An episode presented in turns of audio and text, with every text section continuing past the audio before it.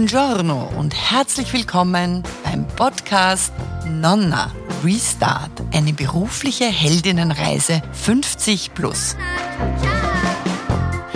Mein Name ist Karina Felsmann. Ich bin die Reisebegleiterin für diesen Podcast. Schön, dass du heute hier bist.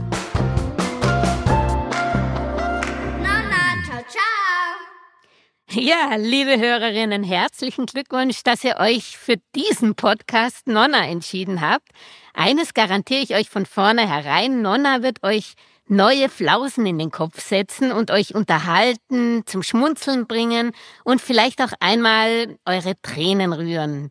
Nonna wird euch auf alle Fälle mega motivieren, Karina Felsmann auf ihren Weg zur beruflichen Abenteuern zu folgen.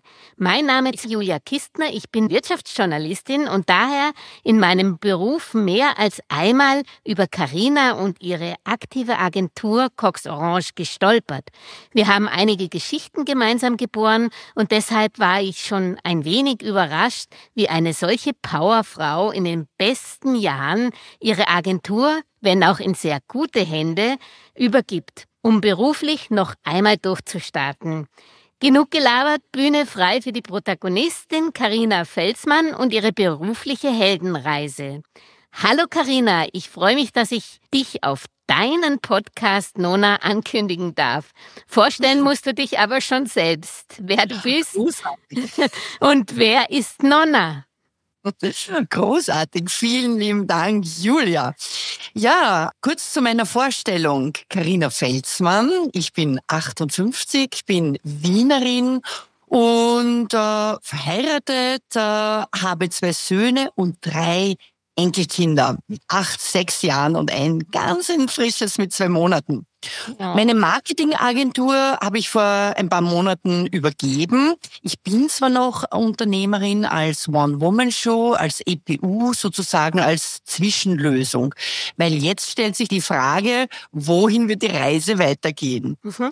Also in Summe, nur einen Satz, in Summe bin ich jetzt seit 27 Jahren selbstständig und 25 Jahre davon habe ich meine Agentur geleitet. Ja, und wo die Reise hingeht, hängt ja davon ab, wo du herkommst. Deswegen würde mich natürlich interessieren, auch deine Ausbildung vor der Agentur hattest du ja auch ein Leben. Da hatte ich ein Leben und zwar sogar ein sehr buntes Leben. Die Matura habe ich in Bad Ischl gemacht, in Oberösterreich, in einer Tourismusschule und das war für mich eine hervorragende Basis in weiterer Folge fürs Leben. Die dauert fünf Jahre und du hast eine Ausbildung, du bist Köchin, du bist Kellnerin, du machst eine sozusagen eine Art Konzessionsprüfung für Hotel- und Gastgewerbe.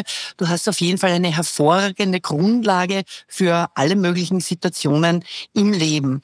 Und nach der Schule bin ich dann, so wie viele andere, ins Ausland gegangen, äh, in meinem Fall nach Paris, habe mit einem Au-pair-Job begonnen, daneben die Alliance Française besucht, um mein Französisch äh, weiterzubringen und habe dann aber, äh, und das war ja auch das Ziel von Paris, in der Österreich-Werbung gestartet. Da habe ich mir den Job wirklich geholt. Eine sehr proaktive Aktion. Vielleicht kommen wir mal zu dieser später. Na jedenfalls war ich in Paris, habe das wirklich sehr genossen, war aber damals sehr schwierig mit der Aufenthaltsgenehmigung etc. Dann bekam ich den Tipp, na geh doch zum Club Med.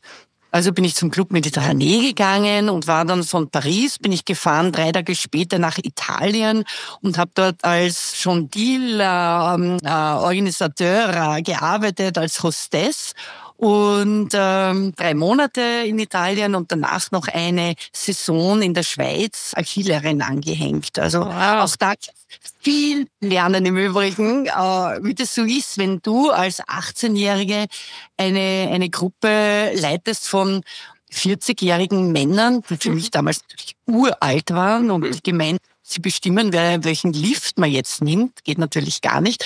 Also das war auch ein einprägsames Erlebnis.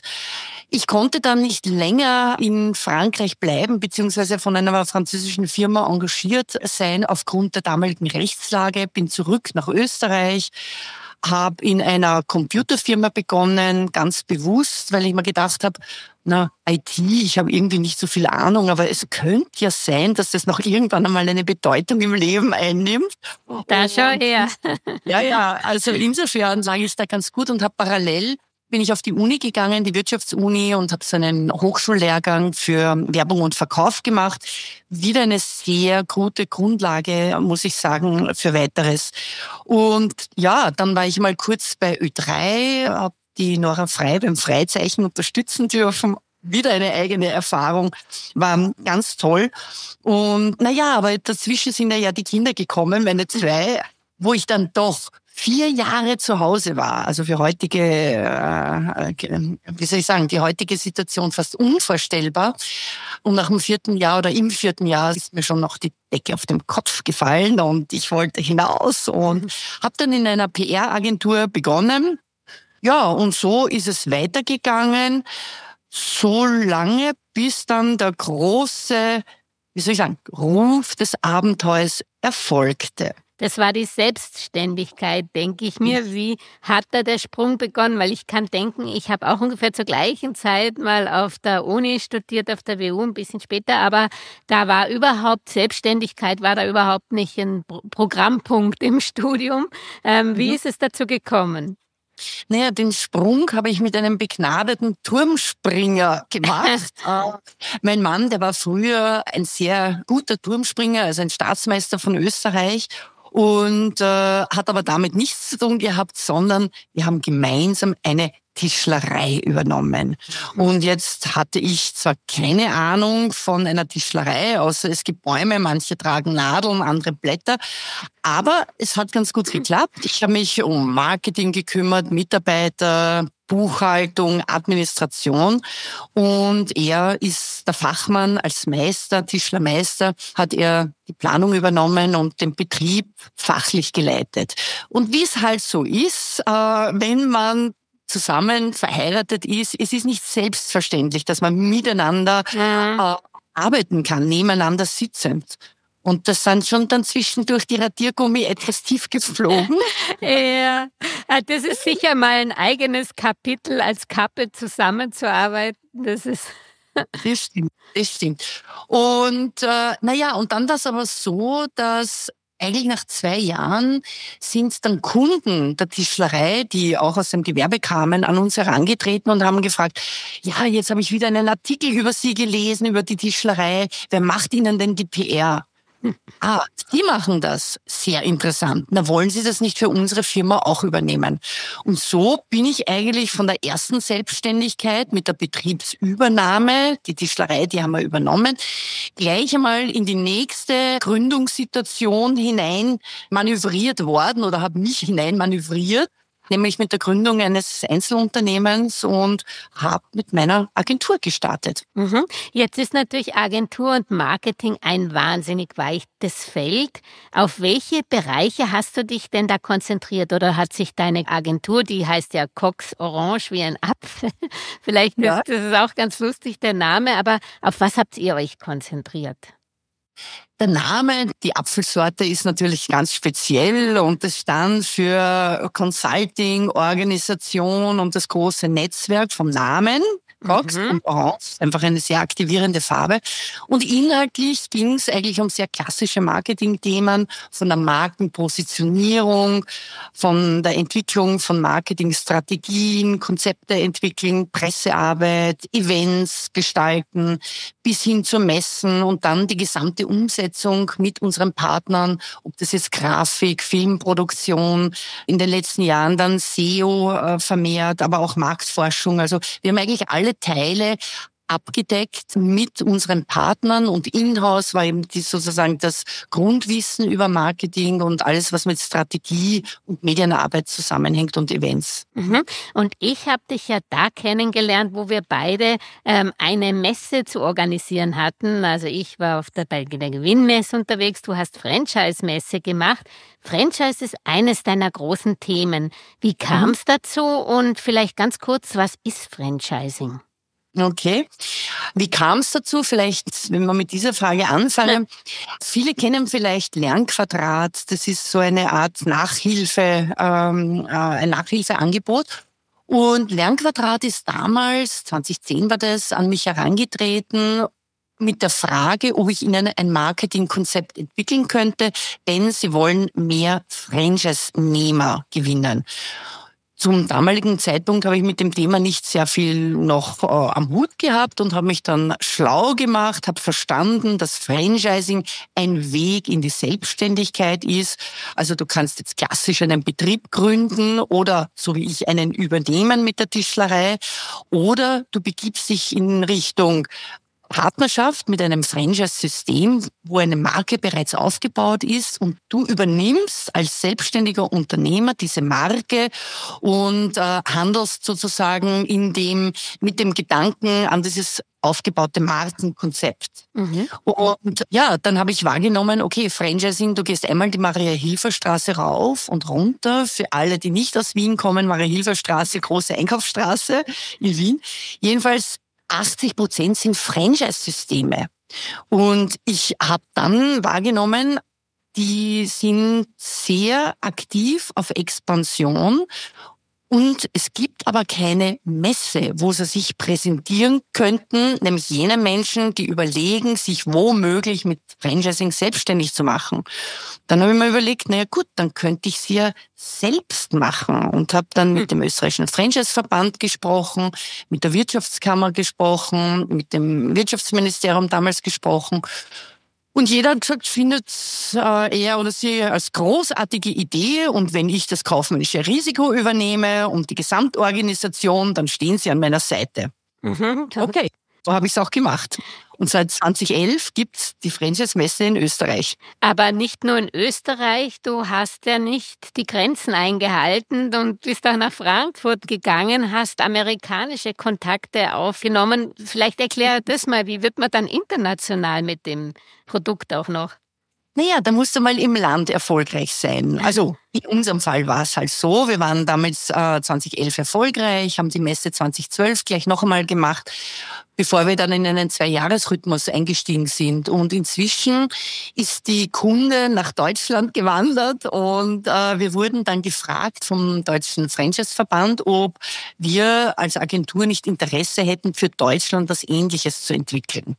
Und letztendlich haben wir dann ein Joint Venture mit dem Deutschen Franchise-Verband vereinbart und wir haben gemeinsam das Thema für Deutschland eine Art Franchise Messe, es hieß damals Franchise Matching Day, aufgebaut. Ich bin aber dann recht schnell nach dreimal draufgekommen, dass wir als Agentur hier nicht wirklich äh, weiterkommen, keine großen Sprünge machen können, weil wir sind ja keine Finanziers und du musst dann schon wirklich richtig viel Geld auch in so eine Messe stecken können. Mhm. Verband kann das natürlich auch nicht. Und dann bekam ich den guten Tipp, na ja, rede doch mit dem Tom aus Amerika. So, wer ist der Tom? Na, der Tom ist der Chef einer der amerikanischen Firmen, die die weltweit größten Franchise-Messen machen. Okay, und habe dann die Info gekriegt, der ist jetzt in zwei Wochen in London, habe ihm eine E-Mail geschrieben, dir Tom, ja, mhm. und eine Stunde Zeit hätte. Und er war dann irgendwie überrascht, hat aber zurückgeschrieben, hat er. Also habe ich den Flieger gesetzt, bin nach London äh, geflogen und habe in meinem Gepäck die ganzen, wie soll ich sagen, die, die Folder, Flyer, Konzepte zur österreichischen, zur deutschen Messe mitgehabt und habe ihn gefragt, ob er nicht mit uns da kooperieren möchte. Letztendlich, ja, so war es. Und sie haben dann investiert und die deutsche Franchise Expo ist jetzt wirklich eine große Nummer. Mhm. Also du hast wieder gezeigt, alles ist möglich, man muss nur wollen und sich trauen. Äh, es ist sogar möglich, auch in, gleichzeitig in der Politik Karriere zu machen. Vielleicht kannst du davon auch noch was erzählen, weil diese Synergieeffekte sind sicherlich da, gerade in so einem kleinen Land wie Österreich. Natürlich. Also die Politik ist mal ein bisschen passiert, darf ich sagen.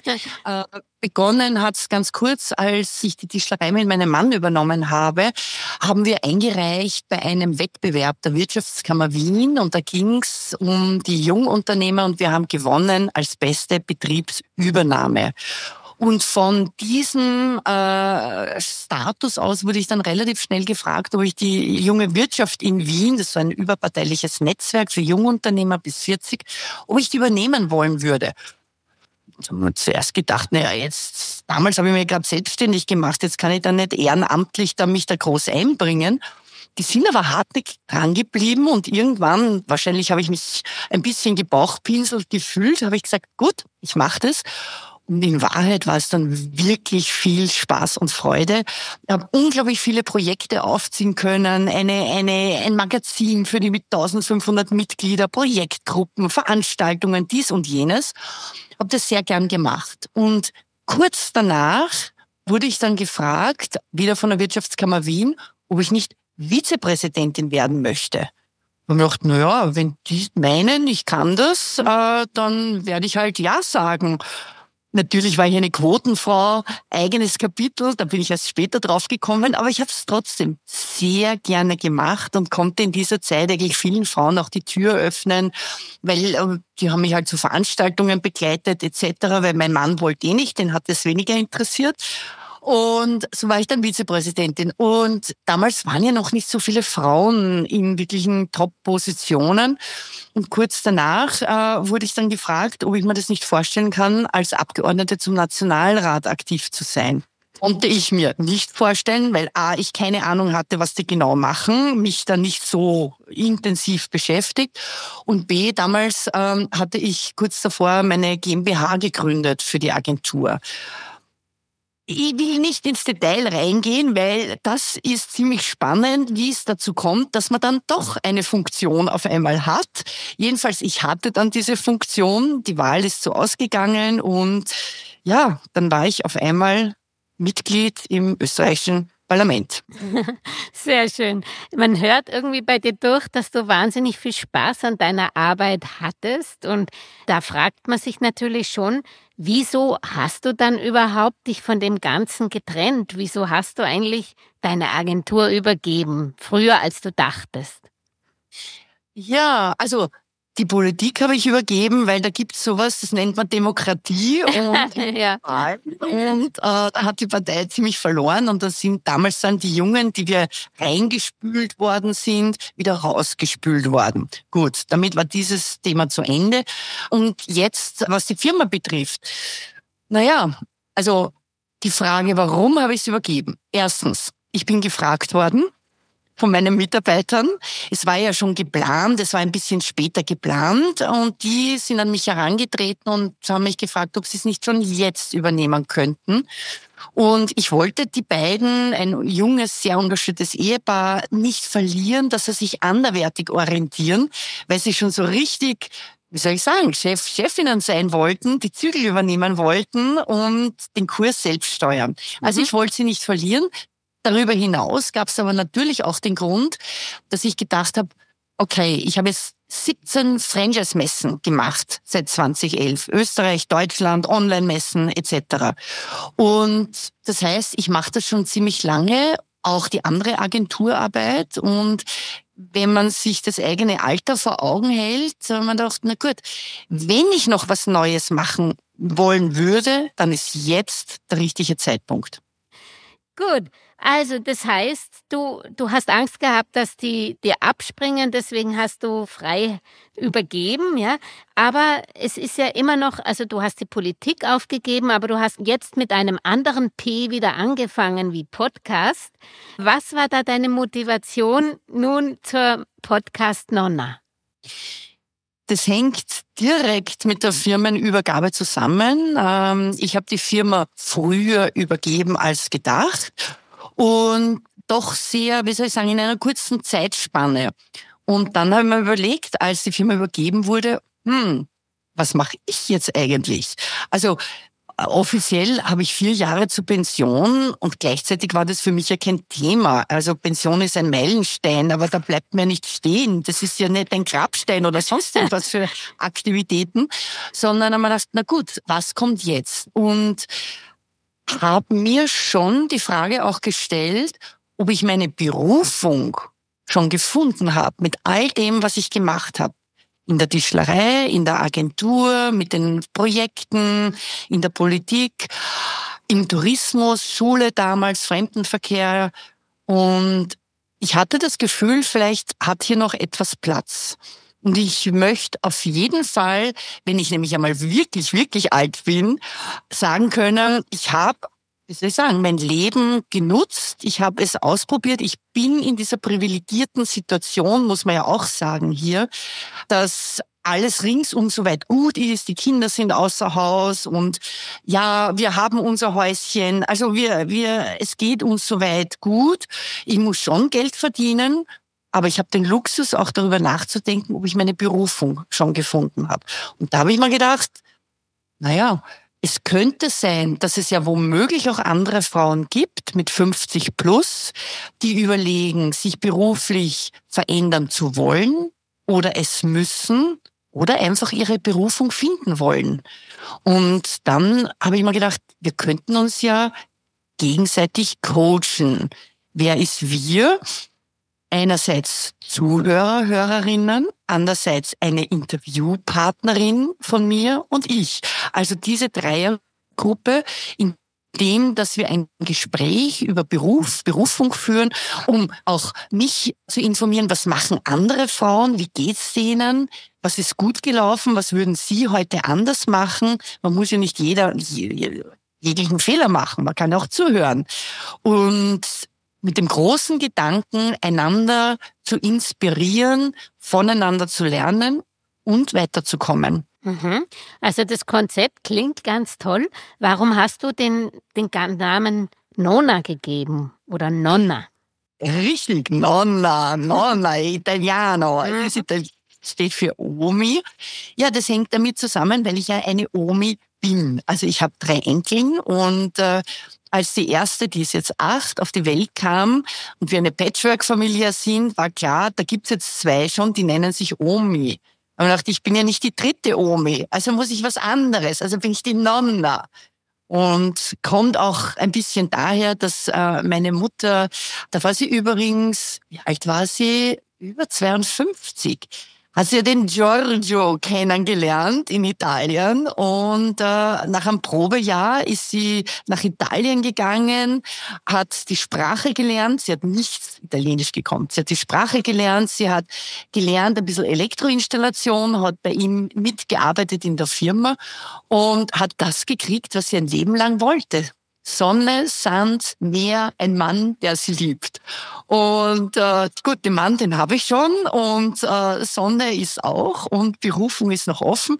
Aber äh, natürlich ist meine Mutter für mich auch eine großartige Inspiration gewesen, was noch alles geht mit 50 plus. Mhm. Also die wäre sonst dein erster Gast wahrscheinlich gewesen im Podcast. 100 Prozent, 100 Prozent. Aber sie hört vielleicht eh, irgendwo hört sie vielleicht noch mit. Ja. ja, und wie gesagt, du schickst die Nonna, so wie deine Mama das getan hat, auf die Heldinnenreise.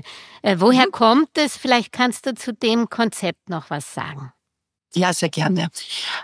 Die Heldinnen oder im Original ist die Heldenreise, ist eine, eine Art Erzählverlauf, kann man sagen, äh, wie viele gute Geschichten in der Mythologie oder in Sagen haben oder auch in den Filmen, Hollywood, Blockbuster, ob das jetzt Findet Nemo, Star Wars, Harry Potter etc. ist. Es geht immer um das Thema, es gibt einen Protagonisten, einen Held oder eben eine Heldin, der hört oder sieht den Ruf Ruf des Abenteuers, folgt diesem Ruf, dann gibt's die erste Schwelle, die erste Hürde, dann gibt's Mentoren und Helfer und die Schatten und die Gegenspieler, bis dann letztendlich die größte Hürde überwunden wird und der Held, die Heldin dem Heimweg in den neuen Alltag antritt. Mhm. Und das ist sozusagen diese, diese Story. Und ich selbst bin mit der Heldenreise konfrontiert worden in meiner Coaching-Ausbildung. Ich habe parallel auch zehn Jahre eine Coaching-Ausbildung gemacht zum Mentalcoach. Und mir hat das einfach sehr gut gefallen, weil du kannst es aufladen mit den unterschiedlichsten Figuren etc. Und so habe ich mir gedacht, ist auch die Nonna eine Figur, eine Protagonistin, die sich aufmacht, zwar mit vielen anderen, aber einen musst du halt nennen. In dem Fall bin es halt ich, die Nonna. Und die Nonna begibt sich jetzt auf die Reise und äh, wird inspiriert, inspiriert andere und alle lernen voneinander. Sehr schön, aber bevor du den Ruf eines neuen Jobabenteuers nimmst und in deinem Podcast faszinierende, wirklich bunte, intelligente, verrückte Heldinnen des Alltags vorstellst und vor den Vorhang holst, wird uns vielleicht noch interessieren, was waren denn deine größten Erfolge, die dich überhaupt bis hierher gebracht haben? Das ist eine gute Frage.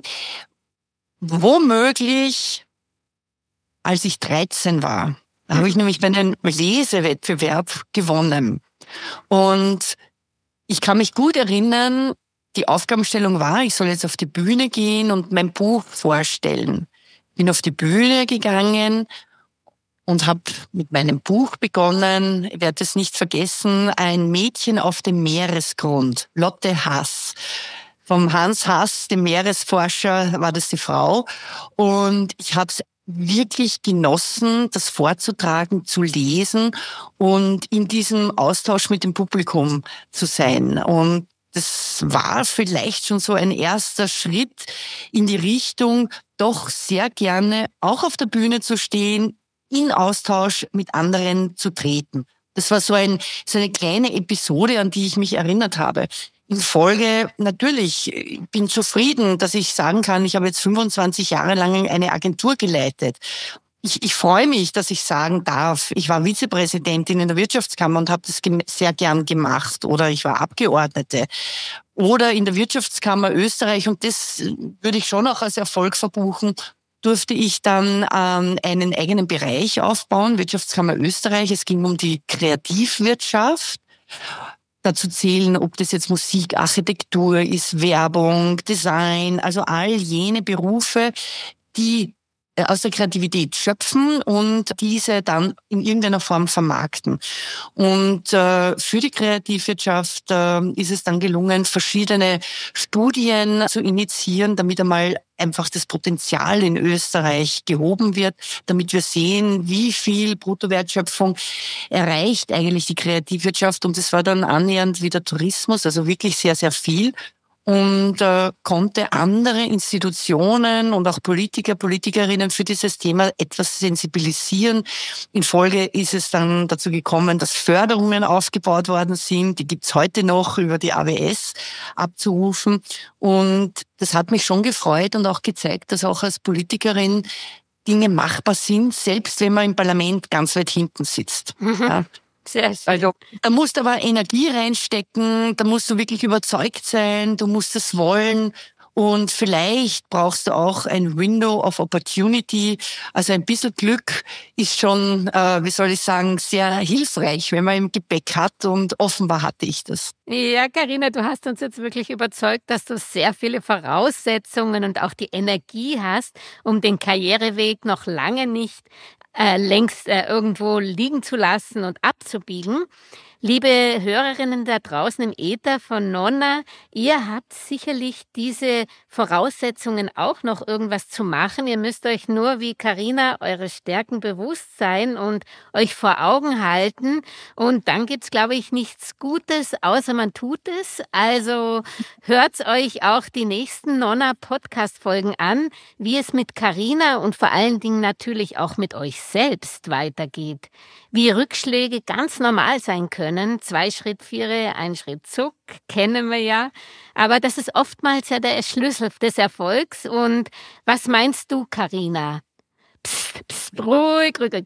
Psst, das ist die nächste Episode. Wollen wir nicht zu viel verraten und sagen vielleicht an dieser Stelle Ciao ragazzas. Ciao, ciao, ci vediamo. Ciao.